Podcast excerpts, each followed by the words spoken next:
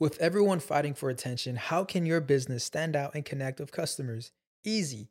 Get Constant Contact. Constant Contact's award winning marketing platform has helped millions of small businesses stand out, stay top of mind, and see big results fast. Constant Contact makes it easy to promote your business with powerful tools like email and SMS marketing, social media posting, and even events management. With Constant Contact, you'll reach new audiences, grow your customer list, and communicate more effectively to sell more, raise more, and fast track growth. Don't know much about marketing? No sweat. Constant Contact's writing assistant tools and automation features help you say the right thing at the right time every time. Plus, you can send with confidence, knowing your emails are actually reaching your customers thanks to Constant Contact's best in class 97% deliverability rate. I'm a small business owner and I believe that this is a great tool for other small business owners. In small businesses, you need to create a team. And if you're starting by yourself, Constant Contact can be the team that you need. Tackle any challenge with Constant Contact's expert live customer support. Plus, everything's backed by the 30 day money back guarantee. So get going and start growing your business today with a free trial at constantcontact.com. Just go to constantcontact.com right now. Constant Contact, helping the small stand tall. ConstantContact.com. Sonoro.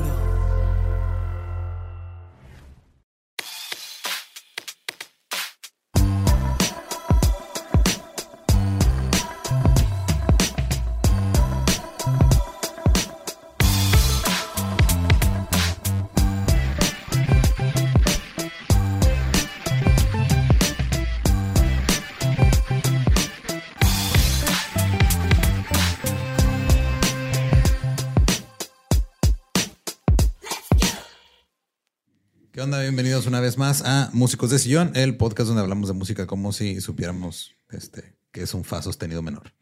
Es correcto. Este, es correcto esa premisa. No sabemos qué sostiene a Fa. Si, un Si es menor o mayor de edad, tampoco sabemos. Bemol o Manol. Ajá. Y Manol.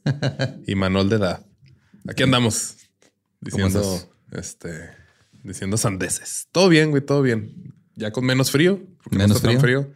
Sí, y con un poquito más de luz porque estamos muy oscuros. Sí, Pero todo bien. excelente.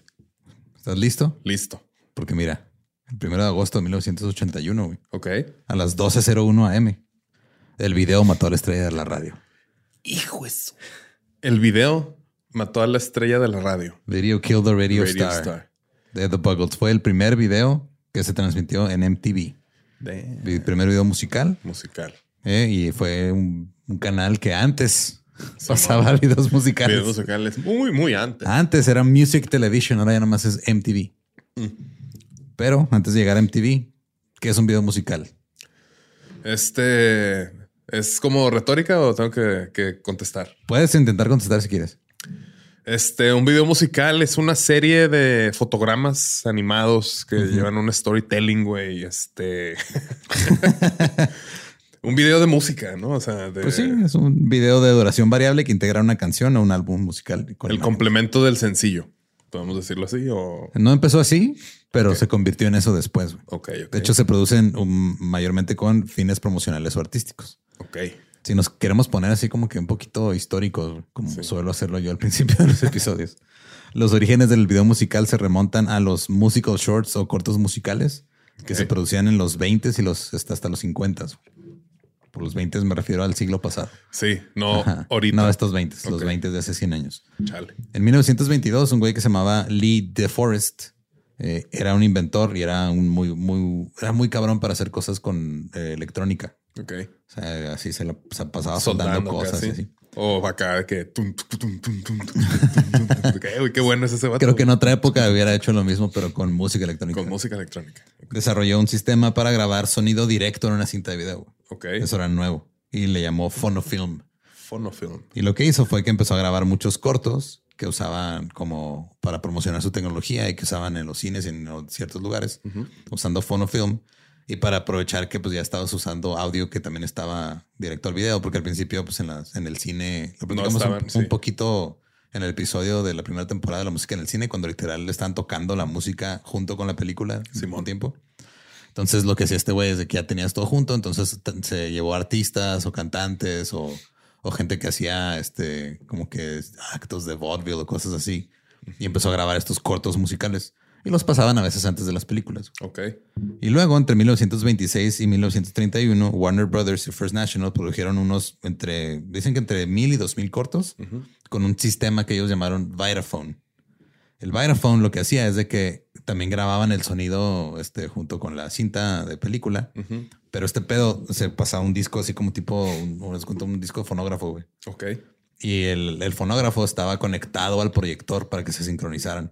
Ok. Entonces el motor del, del, del, Del fonógrafo. del fonógrafo, el motor del proyector movía el del fonógrafo para que estuviera sincronizado el, el video con el audio. Ah, ok.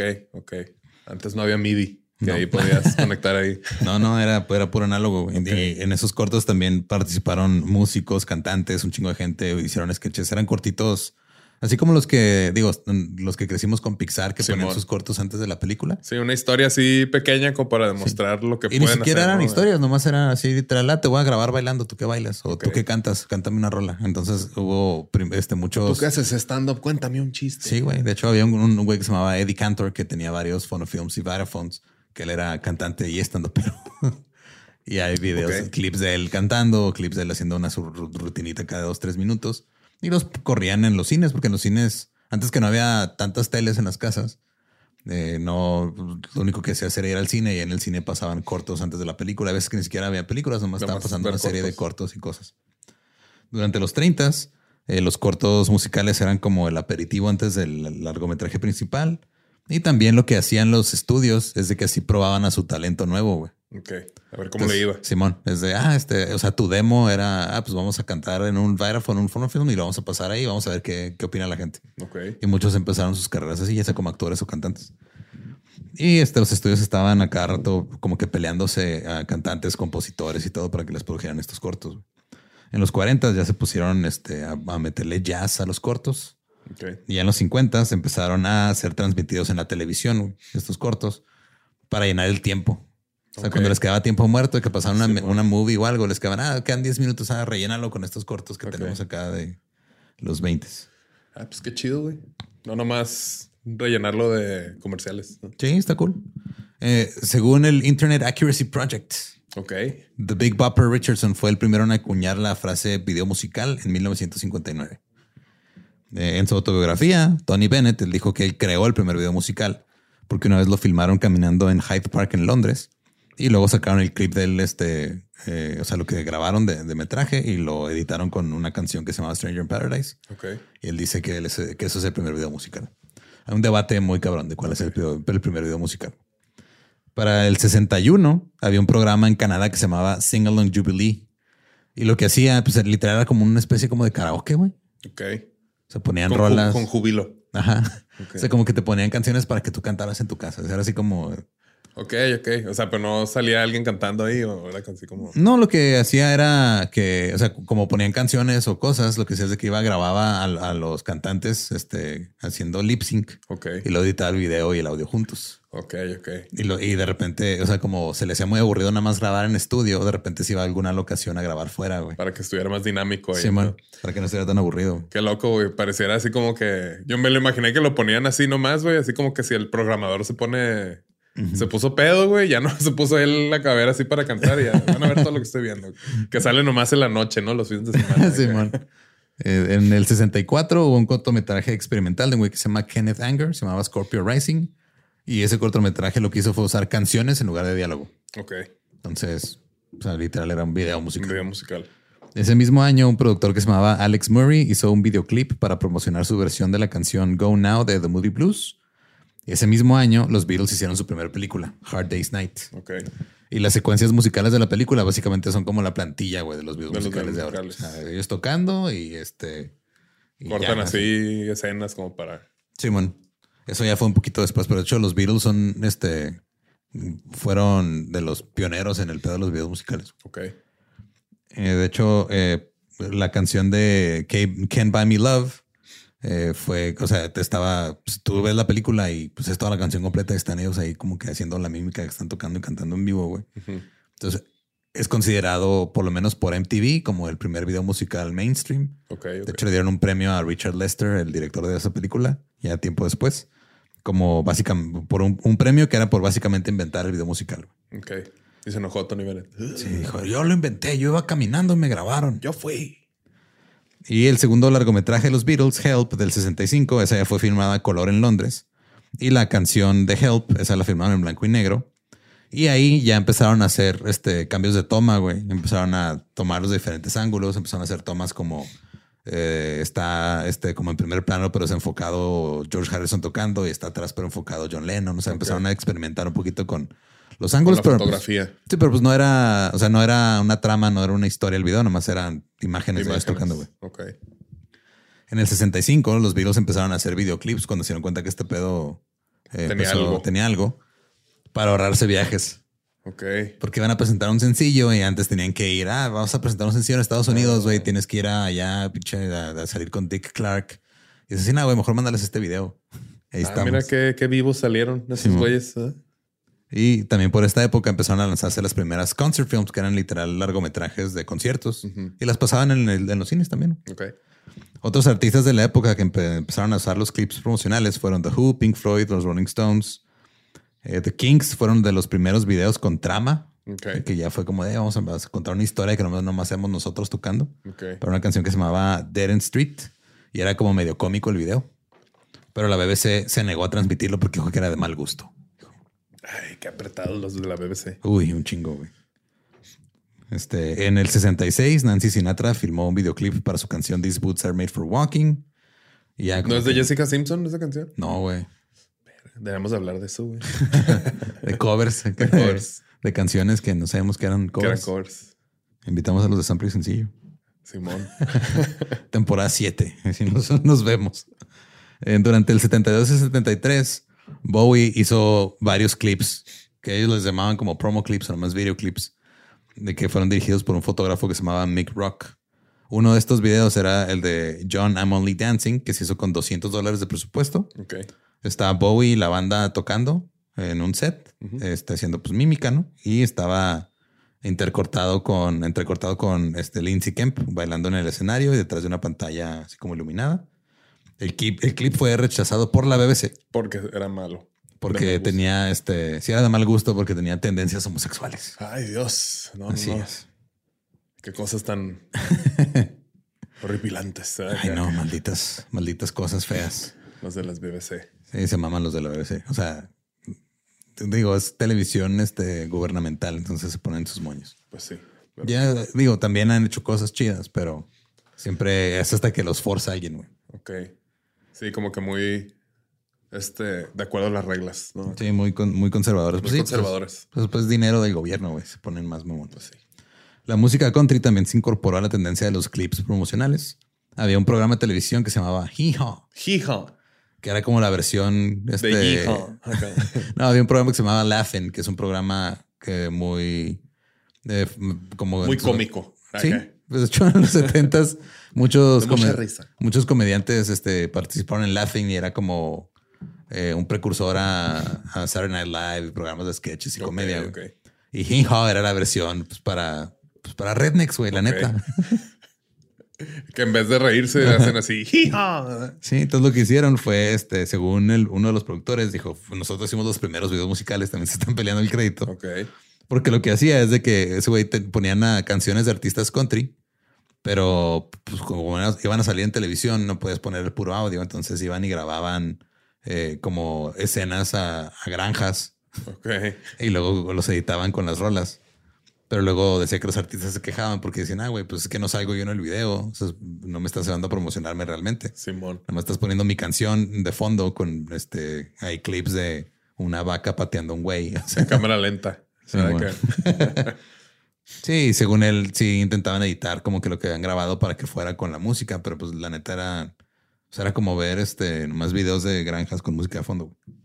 Muy hija. Sí. Y luego en Australia había unos programas que se llamaban Countdown 1 y otros se llamaban Sounds, que se estrenaron también en el 74. Y estos fueron importantes tanto en el desarrollo como en que se hiciera popular ya el video musical como un género aparte. A principios del 74, el ex DJ de radio Graham Webb había hecho un programa de televisión semanal ahí en, en, Sydney. Eh, ahí enseguida donde eh, iba Dora y Nemo. P. Wallaby 347. Por ahí más o menos. 52. 16, Benito Juárez. y eh, ese programa lo hizo los, los sábados por la mañana y fue el que se convirtió después en Sounds. Empezó como Sounds Unlimited. Y lo que hacía este güey también era de, oye, necesito material. Entonces iba con el, uno de los reporteros de la sala de, periodistas. Y decía, güey, vete a filmar este. O sea, para las canciones que no tenían videoclips, que ya estaban hechos, le decía, pues tira paro, ve, grábate unas tomas ahí, a, la quieras. a la granja australiana. Simón. Ahí con los canguros. Y luego ya te los traes y ahí creamos un clip para la canción, güey. Y este güey se llamaba Russell Mulcahy, el que hacía estos videos. Y después este Mulcahy se dio cuenta que lo estaba haciendo bien y dijo, ¿sabes qué? Voy a dejar mi trabajo en televisión y me voy a convertir en director de videos musicales de tiempo completo. Ok. Hizo clips para varios artistas australianos, entre ellos ACDC. Y luego se mudó a los, en los 70, a mediados de los 70 al Reino Unido. Y ese güey dirigió el video de Video Kill the Radio Star de The Buggles. Oh, ok, ok. Muy bien. Ya, ya lo traía. ya, ya andaba. En mente. Que esa que fue el primer video que se puso en MTV en el 81.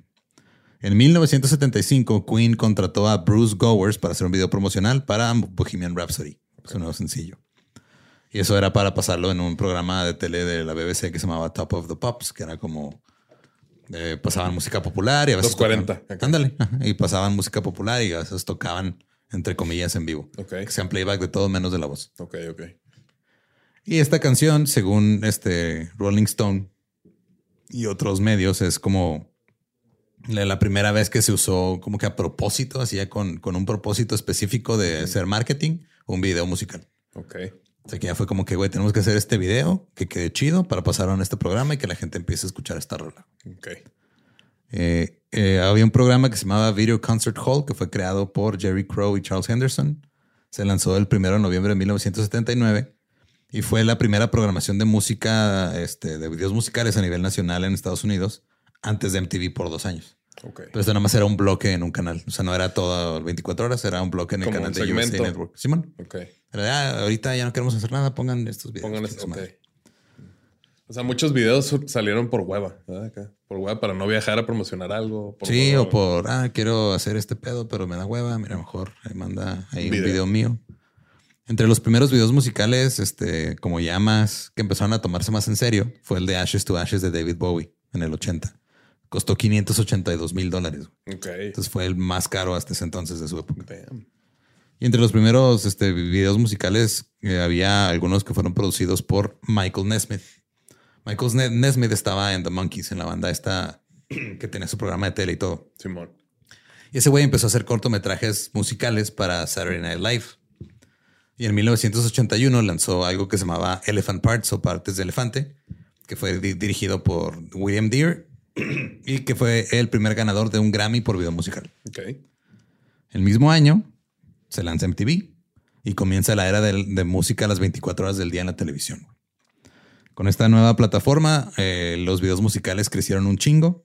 A mediados de los 80s empezaron a desempeñar un papel central ya en el marketing y muchos artistas de este periodo sobre todo Adam and the Ants en Inglaterra, Duran Duran, Michael Jackson y Madonna. o sea, aparte de que estaban sacando rolas chidas, estaban sacando videos chidos y eso los catapultó todavía más. Ok. Se subieron al, tren a tiempo. Bien cabrón. El formato original de MTV fue creado por el ejecutivo Robert Pittman, que fue más tarde presidente y director ejecutivo de MTV Networks. lo que hizo al principio como para caer las aguas fue, él trabajaba en una, una televisora local de NBC y les pidió, sí, déjenme hacer un programa de 15 minutos este, que se llama Album Tracks y vamos a pasar música. Y funcionó. Y ya después de eso, este, se juntó con otro güey que era, el, o sea, su jefe, que él había dirigido una serie que se llamaba Pop Clips, que había hecho el güey de los Monkeys, Michael Nesmith. Okay. Se juntaron y ya crearon MTV. MTV. Mm. También en los 80 empezó a pasar otra cosa que ya tenía que ver más, más bien con la tecnología, güey. Que pues grabar en, cinta es caro y pinches cámaras enormes y es un pedo. Entonces empezó a salir tecnología para grabar lo que le llaman ya como a videocassette o videocinta, que era más barato Más accesible. Era más accesible. Eh, y empezaron a, empezó a ser más fácil poder grabar, editar este, y distribuir videos. Entonces los artistas aprovechaban para hacer videos también un poquito más varas y poderlos meter a la rotación, porque como había muy poquitos videos en rotación, estaban repitiendo. Sí, estaban repitiendo. De hecho, creo que en las primeras 24 horas de, de MTV este, repitieron un video como cuatro o cinco veces. O había este, artistas que tenían este, varios videos ya hechos, así no me acuerdo qué artista tenía como 11 videos hechos y pasaron los 11 el primer día en MTV, güey. Todos acá así ya. Sí, man. Y en, eh, también este, empezaron ya a volverse de, de huevo. O sea, si sacabas un sencillo, tenías que tener un video. Video, si no, no. Si no, no, no funciona. Y también en este periodo, los directores empezaron a, a tratar de experimentar un poquito más. Sea, que ya se dieron cuenta que no nada más tenías que poner a la banda o al artista tocando la canción en un lugar bonito. O sea, güey, ya puedo hacer historias, puedo experimentar. Empezó también a hacerse más accesible la tecnología para hacer efectos y todo eso. Y pues la gente estaba en drogas también. Entonces, también los efectos. sí, y empezaron también los videos a ya meterse con temas políticos y sociales. Eh, China Girl y Let's Dance David Bowie tratan de cuestiones raciales. Y en una entrevista él dijo, cito, Intentemos usar el formato de video como una plataforma para algún tipo de observación social y, son, y no solo desperdiciarlo tratando de mejorar la imagen pública del cantante. Okay. Bowie siempre en la vanguardia. Dice, güey, podemos hacer algo más que nomás estar aquí este, inflándonos más el ego. En 1800, 1800, 1983. Cristóbal Colón. Sí, Cristóbal Colón descubrió un video, El, cadáver de 300 y cacho años de Cristóbal Colón. En 1983 se lanzó uno de los videos musicales más exitosos, influyentes e icónicos de todos los tiempos. Thriller de Michael Jackson, dirigido por John Landis. 14 minutos dura el cortometraje con todo el video musical. Estableció nuevos estándares para la producción. Se estaba producido como una película. Sí, ya, de que no es una película esto. Y costó 800 mil dólares. Lo que cuestan mis tenis, güey. Sí, güey, ¿tú crees? si los compras en, bodega, ¿no? toda la bodega completa. toda la bodega. 800 mil este, pesos, Viejos pesos. El video de Thriller junto con los de Billie Jean y Beat It fueron fundamentales para que MTV empezara a poner más artistas negros. Oh, ok. Fue de que, hey, aquí está la minoría que está levantando la mano. Sí, porque muchos se quejaban de que no ponían artistas negros y MTV se defendía diciendo, no, es que nosotros nomás íbamos a poner puro rock. Hagan rock. Sí.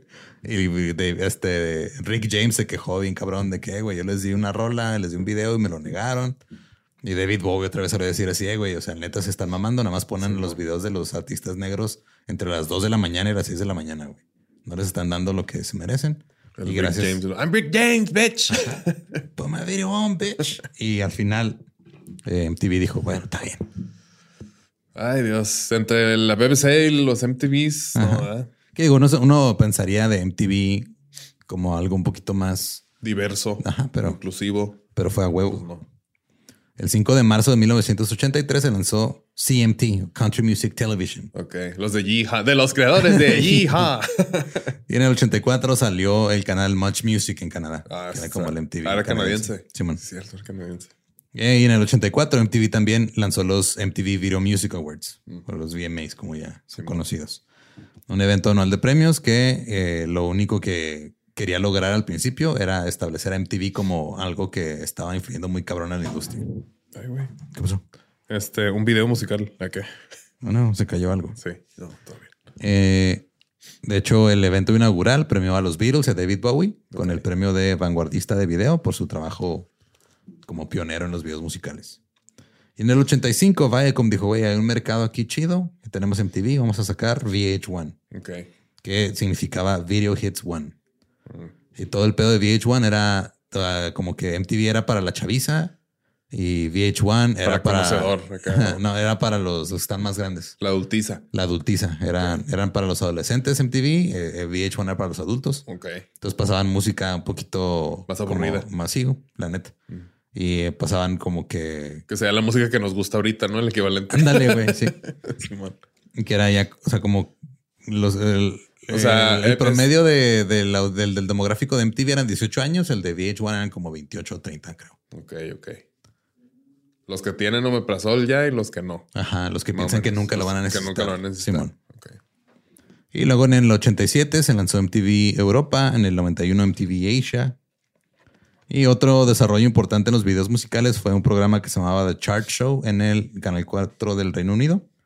Este era un programa completamente este, de videos musicales y no tenía presentadores porque algo que tenía MTV eran los video DJs o los VJs, que eran los presentadores de videos. Acá no, acá empezaron a usar imágenes de texto este, generadas por computadora en el 84 Uh, que presentaban el video acá. Expensive. Ah, ok. Y luego en el 85 el video de Money for Nothing de Dire Straits fue este, hecho completamente en animación por computadora. Y fue como que el primero así de, what the fuck está ¿Cuál es pasando? ese, güey? Ah, Money for Nothing and Chicks for Free. Creo que no lo he visto, güey. O sea, son puros, ahorita lo ves y parecen personajes de Roblox, güey. Son puros Ok. güeyes cuadrados, están cargando unos refrigeradores y Ah, creo que sí, ya sé cuál es, Simón. de Roblox. En el 86, Peter Gabriel sacó una canción que se llamaba Sledgehammer. El video usaba efectos especiales hechos por Artman Animations de, de Inglaterra.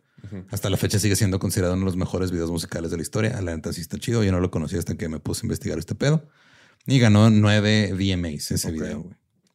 Luego Kraftwerk el mismo año lanzó la canción Music Nonstop y también el video estaba en 3D. Y ese lo hicieron con el Instituto de Tecnología de Nueva York, porque pues, no era común hacer animaciones 3D en los 80s.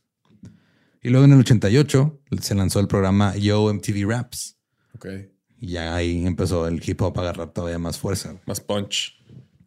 Ahora ya en los 90s y a principios de los dos, hasta principios de los 2000s, como que empezó a cambiar mucho. O sea, ya el, el video musical era una industria por completo. Ya había directores que estaban como que especializados en videos musicales, que gastaron un chingo de lana, que eran caros de contratar.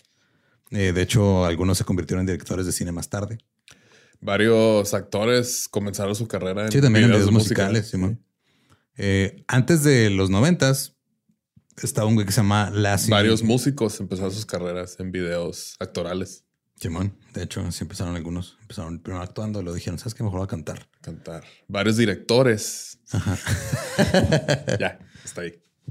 Eh, eh, la práctica de gente que hacía videos musicales que luego se hacía director de cine empezó desde los 70s con Lassie Hallstrom, que él dirigió prácticamente todos los videos de ABBA entre el 74 y 82. Ok. Y luego él hizo una película que se llamaba Mi vida como un perro, as a Dog, en los 80s. Ochentas. que fue nominado a un Oscar. Y luego después hizo What's Eating Gilbert Grape con Leonardo DiCaprio y Johnny Depp en los Ah, ya, noventas. Simón. Y luego hizo la película esa que está hecha para hacerte llorar, la de A Dog's Purpose. La de Ay, güey, sí. sí, sí. hace como, como 15 años hizo esa película y pues ahí sigue haciendo cine. Y entre los, en los 80s, entre el 84 y el 93, David Fincher dirigió 53 videos musicales, incluyendo Who Is It de Michael Jackson y Vogue de Madonna, que han sido también de los videos como que más importantes. Y luego después hizo Seven, Fight Club, Social Network, Gone Girl, Mindhunter. Simón, está muy cabrón ese vato. Sí. Michelle Gondry también comenzó su carrera Ah, sí, es cierto. como baterista de una banda, güey. Yo no sabía eso, güey. Oh, yo tampoco. güey. Tocaba él.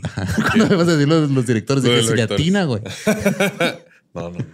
Sí, él tocaba en una banda que se llamaba Wee Wee. Wee Wee. Era el baterista y hacía los videos. Ok. Entonces un día Bjork vio un video de Wee Wee y dijo, ulala, y Ulala. quiero trabajar con ese güey. Ulala. Ajá. Y ya fue por... Y ya este, le pidió que dirigiera el video para la canción Human Behavior. Y ya Michelle Gondry empezó a dirigir un chingo de, De videos. de videos. Está- Kylie Minogue, ¿no? También le dirigió. Simón. Simón. Around the World de Daft Punk, Everlong the Foo Fighters, Fell in Love with the Girl de White Stripes. ¿Sabes que Claudio tenía, me acuerdo que como que un DVD con una compilación del trabajo de ese vato. Ah. Entonces lo llegué a ver ahí en su casa que salían como los videos, así estos que acabas de decir, y luego tenía un cortometraje en el que sale este, ah, se me olvidó su nombre, el, que es este, el Arrested Development, el Funke, no, ¿cómo se llama? Ah, El- David Cross. David Cross, ajá, sale él y es una popó. O sea, así en la popilla y luego sale él disfrazado así de popó y empieza a perseguir al, al actor de que, papá, y lo que es eso, güey? Ah, sí es Michelle Gondry, lo ¿qué? ¿Qué? También Michelle Gondry hizo el video de Walkie Talkie Man de Stereogram. Ese Ah, sí, walking in, talking in, walking in. Esa canción siempre me pone de buenas. Está chida. The walkie talkie man. Spike Jones, también otro director de cine importante, él empezó no haciendo videos musicales, él empezó grabando videos para skaters y para gente de BMX Simón. y se juntaba con los güeyes de Jackass, güey. Entonces empezó dirigiendo ese tipo de videos Y luego empezó a hacer videos musicales que la neta se mama. O sea, hizo Sabotage de los Beastie Boys. hizo Weapon of Choice de Fat Boy Slim, güey. Son dos de los mejores videos de la historia, güey. También hizo este Island in the Sun y Buddy Holly de Wizard, que también están. el video de Island in the Sun a mí me pone también de buenas, están ahí jugando con los animalitos. Siempre se me hace bien raro, digo, este tema aparte, pero que este Rivers Cuomo, el de Wizard, vocalista, tú lo ves y parece contador, pero el güey es. Él empezó como metalero, güey. Sí, de hecho. Toca solos metaleros de repente en vivo, bien pasados de verga. ¿Tú los viste en vivo? No, nunca los he visto. Cuando los vimos, güey, este. Eh, sí, de, repente siente rolas pinches solos así muy cabronzotes y el vato así nomás volteando a ver de que. De así como si nada. y que este güey es un metalero, güey. O sea, sí, él empezó tocando metal. Tocando y le gusta tocar música muy bonita y muy, muy feliz. Es que hace poco escuché un, un, podcast, el podcast de Conan O'Brien It's a Friend, que lo entrevistó a Rivers como hace unos meses, se lo acabo de escuchar. Y así como te lo imaginas que es de callado y de nerd, así es, güey. O sea, de que el güey tiene, me sentí bien identificado, así tiene este. Sí, son como, son como, el estilillo, güey, así, así, seriecillos con los lentes, así nomás, y luego que. Pero le pregunta así, ¿y cómo le haces para componer y todo? Ah, pues ahí tengo, así, porque sacaron este, durante el 2022 sacaron cuatro discos. Simón. Que eran por temporadas. Simón. Entonces, este. ¿Y eso lo iban a hacer en Broadway o, era otra cosa? no sé si lo de Broadway era lo mismo. Que se canceló. Simón. Pero este le empieza a explicar, ah, no, pues que yo tengo todo acomodado así. Ah, pues esta canción este, es de este estilo, este es de otro, este es de este otro. Entonces dije, ah, pues esto podría ser como, tiene una temática parecida. Entonces esto va a ser verano. Y tiene, tengo una hoja de cálculo así con lo, que compongo, cuánto dura, este, en qué tono está. Y, y el güey se puso a analizar la música de los demás para ver cómo estaba estructurada. Entonces el güey hizo un programa que analiza las rolas, güey, de, en, los, en, los, playlists de Spotify. Ok para ver cuánto duran, cuánto tiempo se tarda en llegar al verso, al coro y todo. El güey dijo, ay, me dio, o sea, como que... Me dio una idea. Sí, me dio una idea y fue, ah, pues lo programé. Tengo que aprender programación para hacer eso. Fue, güey, what the fuck. Pero bueno, ese es Rivers como se te está cayendo el micrófono. Ah, ya, sí. Ya. Es que estoy jalando los cables sin querer. Una disculpa, una disculpa. No escuchas. Problemas técnicos. Problemas técnicos. Este sí, ese vato también escribió la, la de Stupid Girl, ¿no? De Cold. Sí, sí, sí, sí. Ahí se ve su metal. Eh, luego ya regresando a los directores. Floria... Hay que seguir hablando de Rivers como. No, ah, después hago un, episodio de Wizard. Sí, próximamente.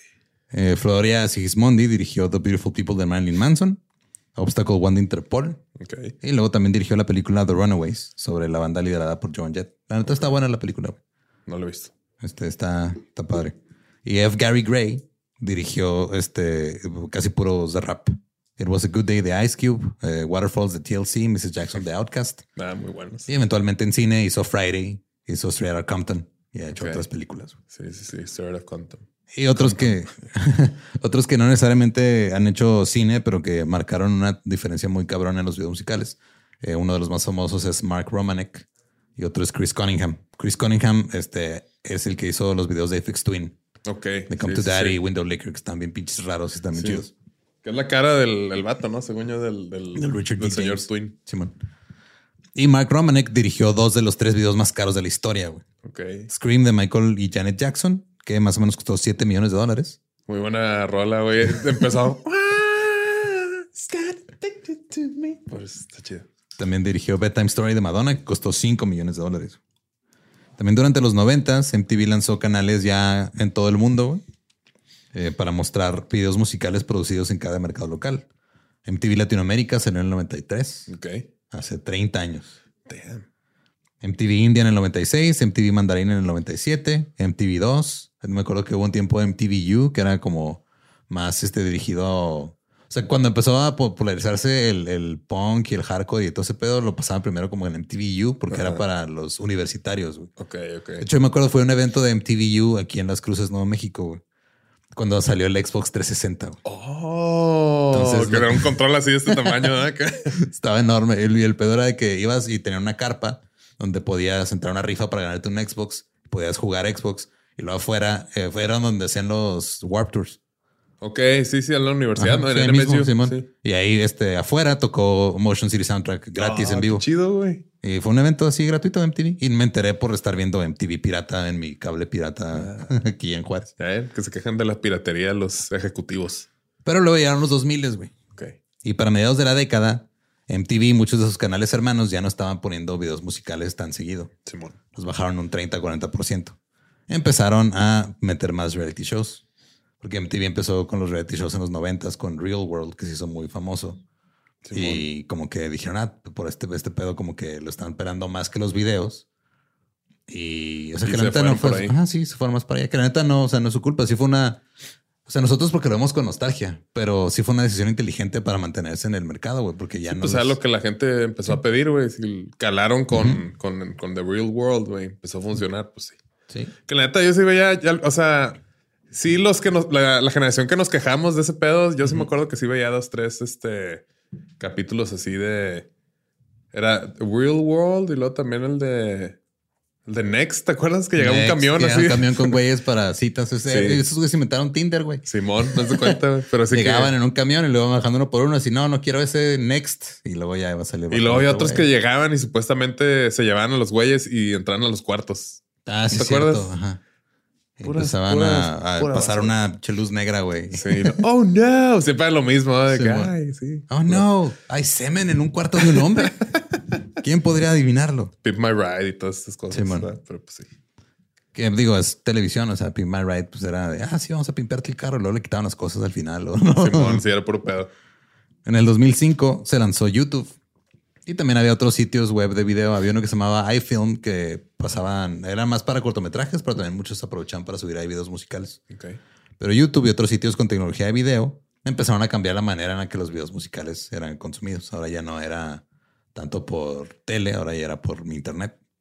Algunos artistas comenzaron a tener éxito como resultado de videos que se volvieron virales en un principio, como OK Go. Nah, OK. Go con A Million Ways y Here It Goes Again. Esos güeyes fueron como los primeros videos musicales virales de la era del internet. güey. Sí, que lo supieron, se supieron adaptar bien. verdad. Weezer también en el 2008 saca Pork and Beans, invita a los 20 youtubers más famosos del, del momento y lo- para que salgan en el video. Y eso también les trajo tráfico este, y audiencia nueva, güey. O sea, porque Ok. es de, ah, mira, este, este señor nerd este, Hace cosas hace interesantes. cosas con la gente cool. Simón. Y se convirtió en el, uno de los éxitos, de los éxitos más grandes de Weezer. Aplicó un Metallica. Sí, que la neta Pork and Beans no me gusta tanto la rola, güey. O sea, está Simón. bien. Pero gracias al video se convirtió en un éxito muy cabrón. Y luego sacaron Vevo o Vivo o como se llama esa madre, Simón. que es un servicio tipo MTV de que es, es- es entre YouTube y, y varias disqueras y varias pues, de publishers de música. Y ahí la neta, cuando tú ves un video musical de un artista que es de Vivo, el dinero no es para el artista, el dinero es para YouTube y Vivo. Y ya Qué- de lo que... Qué Vivo que me Vivos, salió. ajá. Y ya de lo que genera Vivo, ya le pagan su parte al artista después de quitarle todo lo que les quita la industria musical a los artistas en todo momento. güey. ¿Y qué? Nomás porque está de mejor calidad, ¿o qué? Pues porque tienen los derechos de los videos y todas esas cosas. O sea, es una manera más en la que la industria musical encontró la manera de sacar lana. güey. Pero pues ahí es de la gente que sigue viendo Vivo, ¿no? Si, Pues está en YouTube ahí, todo. Pues sí, pero pues también los que están en YouTube, que son este de la plataforma de Vivo o que traen el loguito de Vivo, es lo mismo. Ah, ok. Es una mamada. Y para marcar una vez más el cambio de eh, televisión a internet, MTV eliminó completamente el eslogan de Music Television en el 2010. Ok. Ya, ya tiene Sí. rato. Ya hace 13 años. O sea, de hecho, originalmente yo me acuerdo que había un rumor de que le iban a poner Millennium Television, algo así, Ok.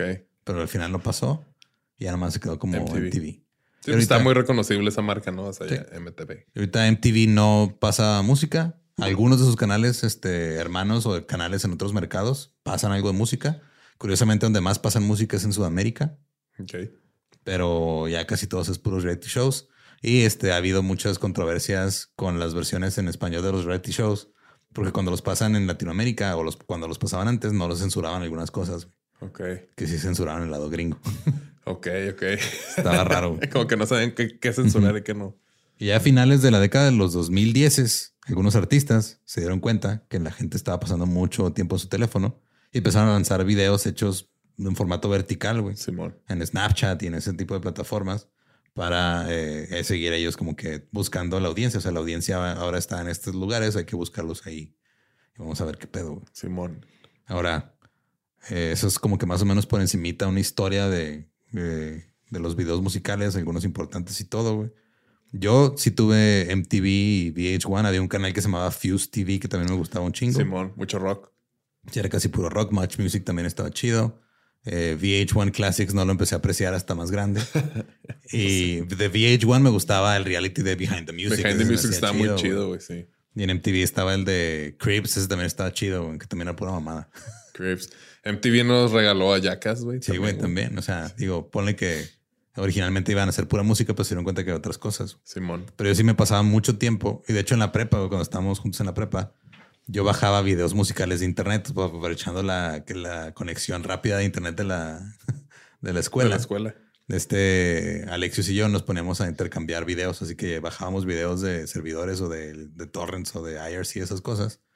Y ah, mira, está el nuevo video de Linkin Park, lo acabo de bajar. Toma, se los pasaba acá. Sí, cierto, güey, sí. y yo asocié, o sea, me, gustaban mucho los videos musicales, me ponía a bajarlos, me, me ponía a verlos y eh, tenía un disco duro ahí con videos viejos que ya valió madre hace mucho tiempo.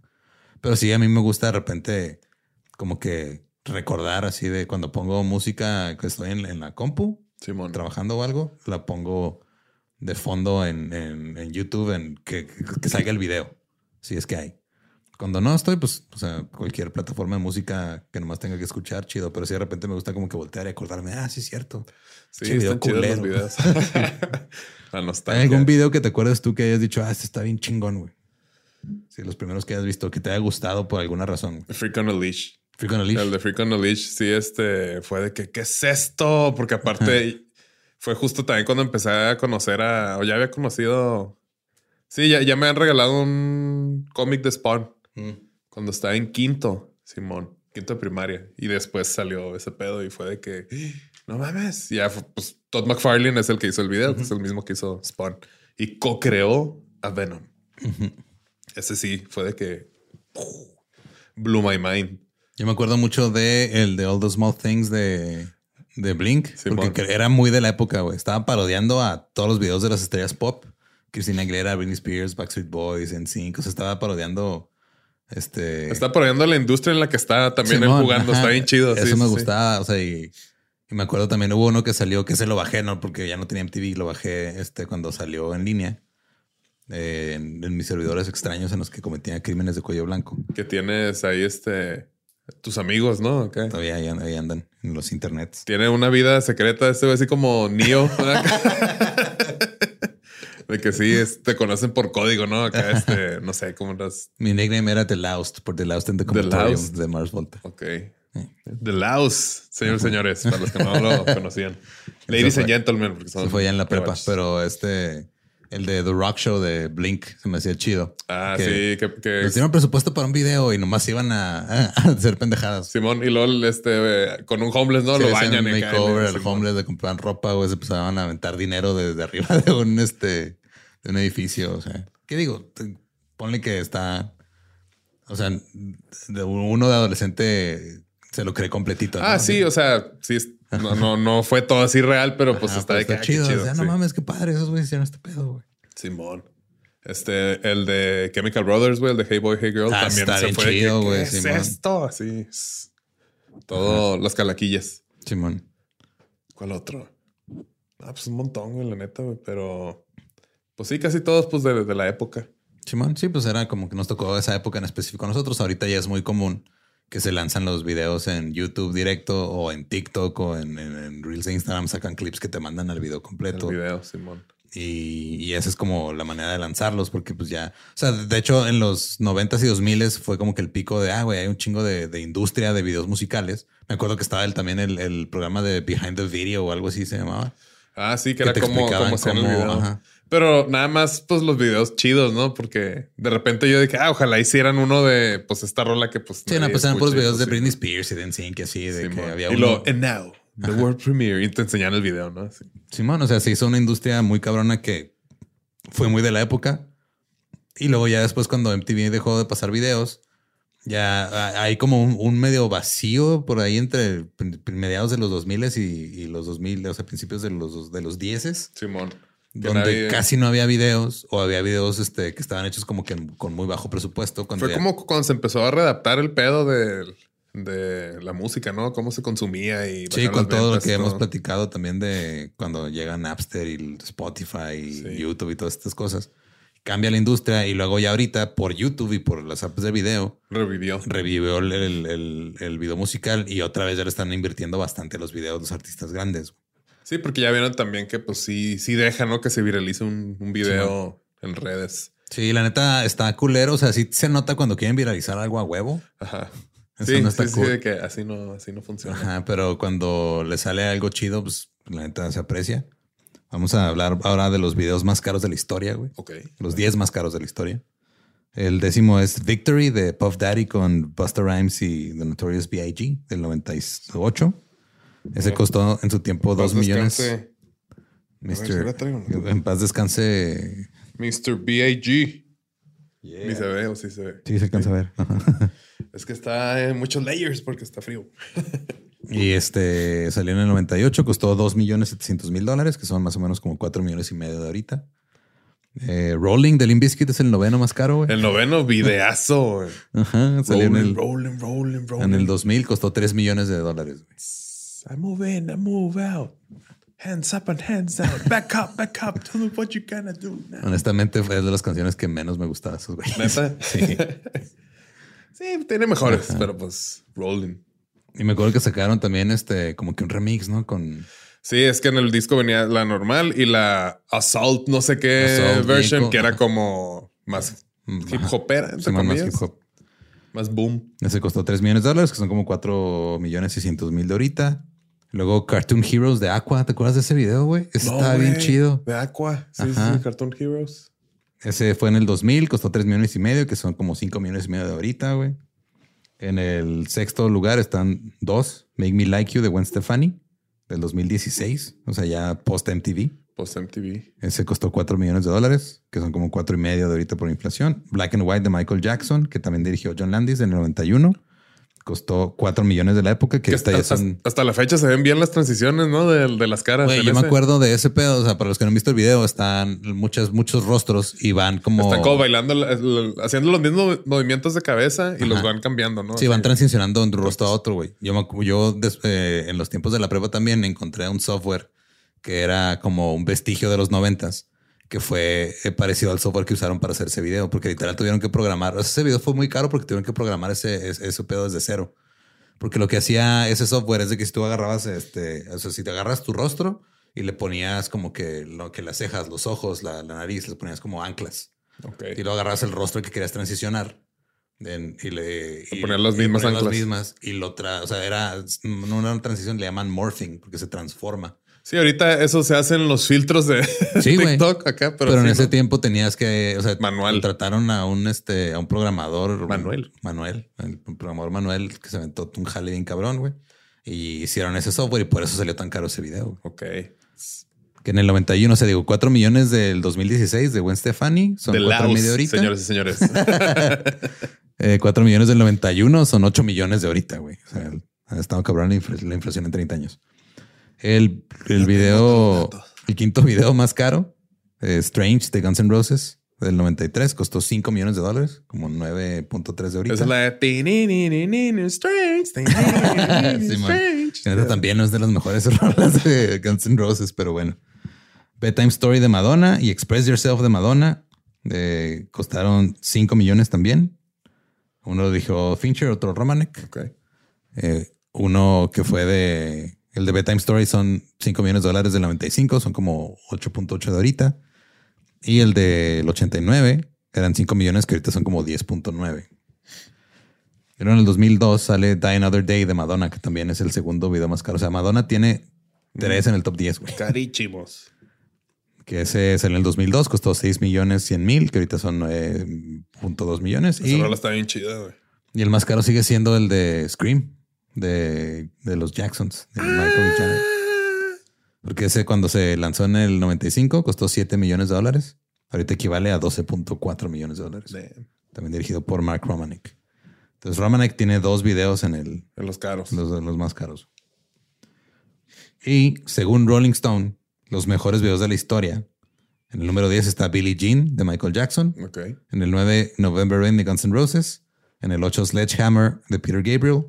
En el 7, Untitled, How Does It Feel de D'Angelo. Ok. Sabotage de Beastie Boys en el 6. Perfect Kiss de New Order en el 5. Eh, This is America de Charles Gambino en el 4.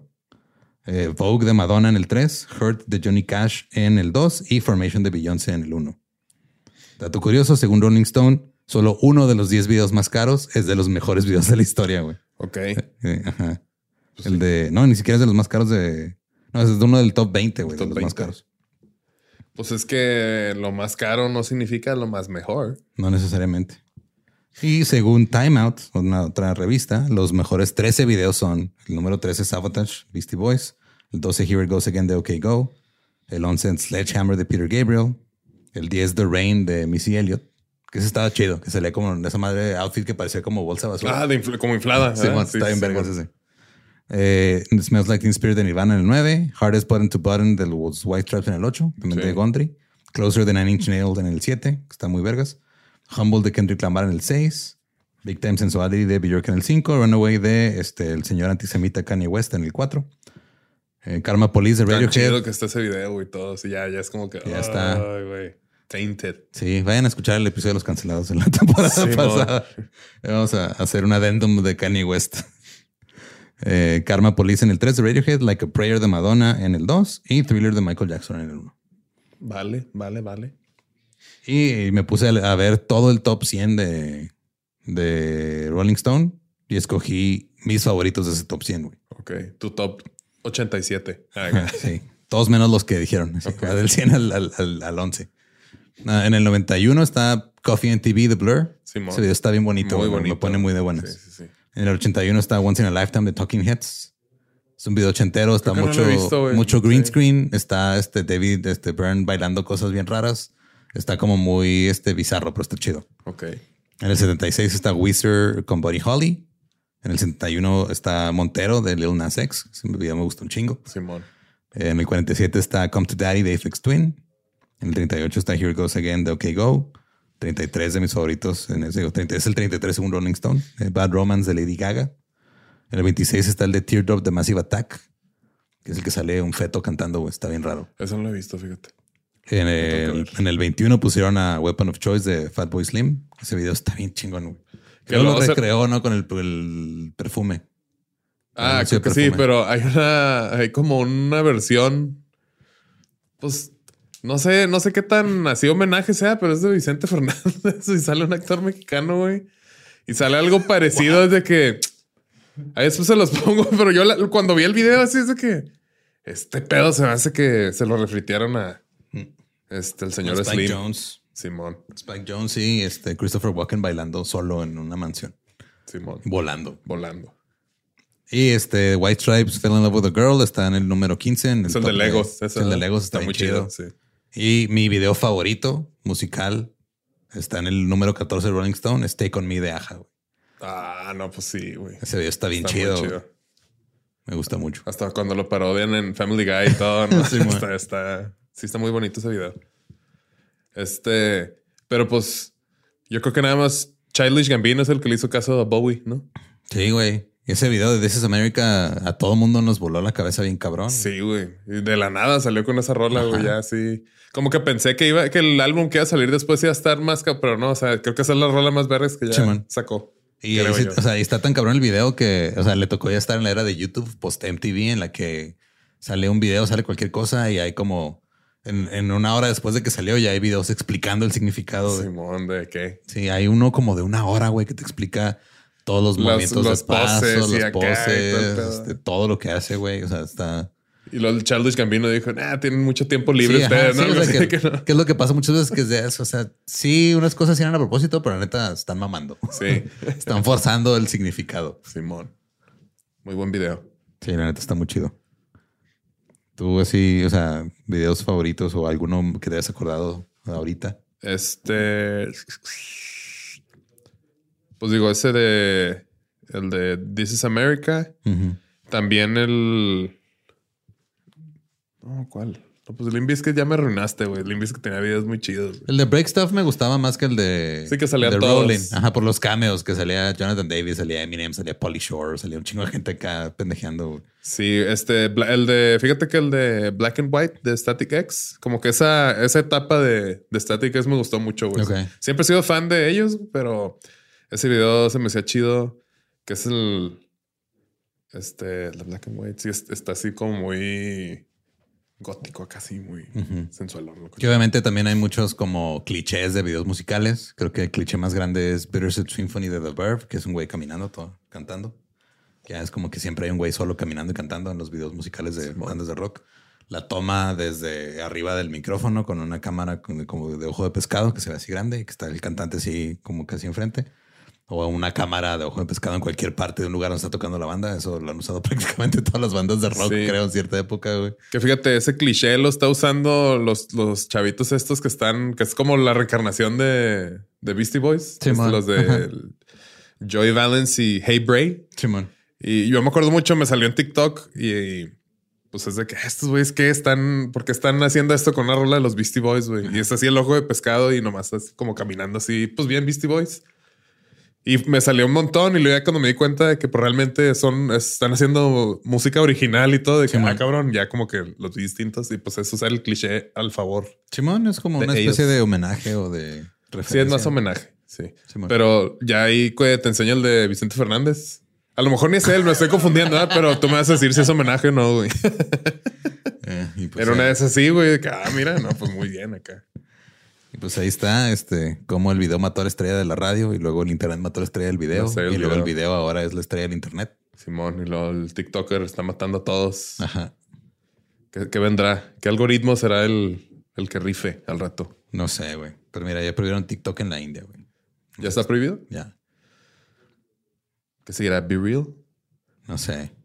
Ah, güey, va a andar publicando sus madres. no sé. O sea, notificación y es de, ay, güey, espérame. Yo la borré, güey, ya. sí. No la de Be Real, la de, De la de TikTok porque era de que no has publicado acá, que luego no le entendía, o sea, así la cámara enfrente, todo mal acá. ya bien boomers, güey. Sí, Sí, bien no. señores. Sí, no, no, no entiendo a esas madres de. ¿Qué es eso del, del Be Now? Be now, now be no, no, no, no. Antes era puro MySpace. No había algoritmos. No había algoritmos, había puro top 8. top 8. Y luego podías modificar eh, así, ponerle código HTML aparte No, para no podías, güey. Tú nomás sabes esas cosas, güey. Puedes hacer un top más grande, güey. Top 9. Top 40 si querías, güey. Y salía así todo en la página. Chimón. O podías hacer lo que yo hice una vez, que fue en vez de poner una canción nada más en, en mi MySpace, A un playlist. tenía un ¿no? playlist completo, güey. Pero esas cosas no están tan fáciles para la, la gente promedio, güey. Pero Rivers como me entiende, güey. No todos somos deloused. Rivers como, este, me caes muy bien, güey. Simón, saludos al Rivers. Sí, y pues este, ahí van a estar los playlists. Ahora sí el playlist en YouTube va a tener los videos Simón. tal, porque a veces se pone mezcla de videos y rolas, pero este sí amerita los videos. Simón. Y si lo escuchan en Spotify, pues van a perder la parte visual. De Sí, ahí no hay videos. Pero pues también las rolas están chidas para recordar esas épocas. Simón. Para que acuerden, se acuerden del video cuando escuchan la, la canción. Así que recuerden que nos pueden seguir en todos lados como eh, Músicos de Sillón. A mí me encuentran como Ningún Eduardo. Yo estoy como no soy Manuel. Y pues gracias, nos escuchamos el próximo martes. Hey guys, it is Ryan. I'm not sure if you know this about me, but I'm a bit of a fun fanatic when I can. I like to work, but I like fun too. It's a thing. And now the truth is out there. I can tell you about my favorite place to have fun. Chumba Casino. They have hundreds of social casino style games to choose from with new games released each week. You can play for free anytime, anywhere. And each day brings a new chance to collect daily bonuses. So join me in the fun. Sign up now at chumbacasino.com. No purchase necessary. Group. Void were prohibited by law. See terms and conditions. 18 plus.